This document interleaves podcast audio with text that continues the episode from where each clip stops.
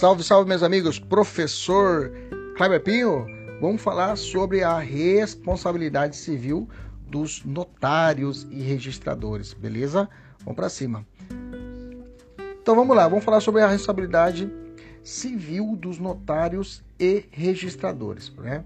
Quem são esses titulares das serventias extrajudiciais, professor? Que é o gênero que eu divido em notários e registradores. Notários e registradores são esses titulares serventias extrajudiciais. Mas quem são eles, professor?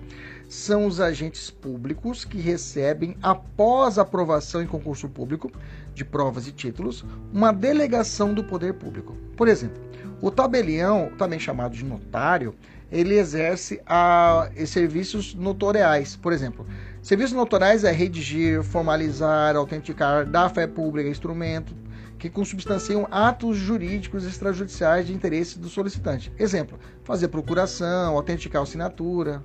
Exemplo de serventias titularizadas por notários. É o tabelionário de notas, tabelionário de protestos. Okay? Isso se prende ao tabelião. Já o registrador é, é igual oficial de registro. Exerce esse registrador exerce serviços registrais, serviço de registro, de registros, né? É, é a atividade por meio do qual são praticados atos previstos na Lei 6.015-73. Por exemplo, registro de nascimento, registro de casamento, óbito, venda de imóveis, inscrição e penhora, etc.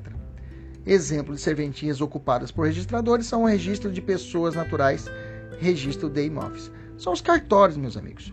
Toda vez que você viu um cartório, que vai falar um cartório de protesto, de títulos e notas, quem comanda ele é um tabelião. Quando você vê um cartório de registro de pessoas, ah, eu vou registrar é, um nascimento, ele é comandado por um registrador e não por tabelião. Então não confunde. O tabelião é o chamado notário, ele trabalha essa parte de notas, protestos. Já o registrador, que é esse oficial de registro, vai trabalhar com um cartório de pessoas naturais e pessoas de imóveis, registro de imóveis. Bacana, tranquilo, né? Raramente a gente vê essa, essa classificação. Aí até o pessoal que estuda direito, realmente, só realmente quem estuda nessa área de forma aprofundada. Mas a pergunta aqui é sobre a sua responsabilidade desses tabeliões e desses registradores. Como é que fica? Eles, eles têm que indenizar? O Estado também participa? Seguinte, vamos lá.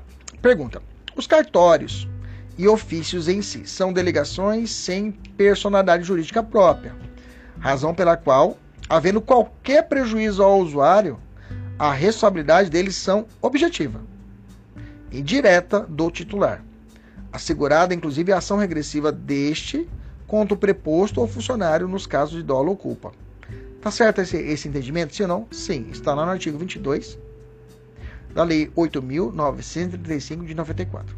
Mas vamos imaginar uma seguinte situação: Juliano é oficial de registro civil de pessoas naturais.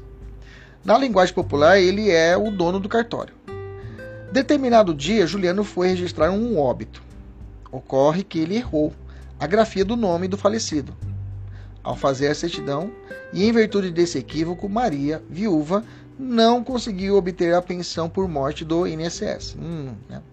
Maria somente conseguiu resolver a situação depois de dois anos, quando finalmente houve a retificação da certidão.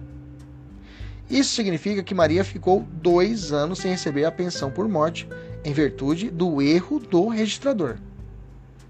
Diante desse cenário, Maria ajuizou a ação de indenização unicamente contra o Estado, cobrando os prejuízos que sofreu em virtude do erro do oficial do registro. A Procuradoria-Geral do Estado, a PGE, apresentou a sua defesa em nome do poder público, em nome do Estado, digamos o Estado do Mato Grosso, afirmando que a responsabilidade do Estado, nesse caso, é subsidiária.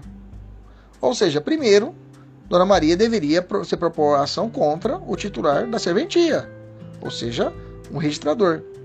E somente se ele não conseguisse pagar a dívida, então aí sim o Estado seria chamado a indenizar. Pergunto: essa tese, sustentada pela PGE, foi acolhida pelo Supremo? A resposta foi um sonoro não, não.